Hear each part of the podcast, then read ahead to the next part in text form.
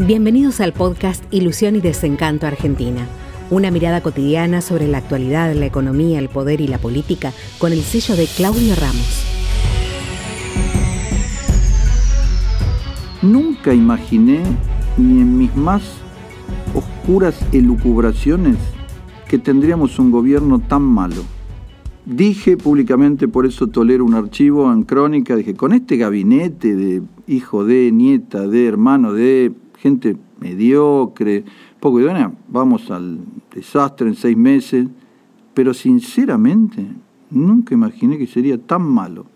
Es cierto que contribuyó la pandemia mundial, pero es un gobierno chato, pequeño, eh, berreta, si me permiten el término, un poco casero no toleraba la sociedad un nuevo encierro. Alberto lo dijo, pero como lo corre la Cámpora, Kisilov, Goyan, no tiene vacunas. Las que tiene son de baja calidad, las chinas son pésimas. No tiene testeos masivos. Los que trajeron eran chinos, de muy mala calidad, y los prohibieron. Solamente en Capital Federal cerraron 20.000 locales comerciales. Cerraron 27.000, pero 7.000 reabrieron de alguna forma. 20.000 locales cerrados. Los edificios de oficinas son fantasmas. Hoteles en venta, no lo compra nadie. Cientos de gimnasios, salones de fiesta, eh, colegios privados, restaurantes, bares. ¿Qué se le ocurre? Prohibir las exportaciones de carne. Por supuesto, lo decimos por la Cámpora, Kisilov, eh, Cristina Kirchner. Estados Unidos no exporta carne.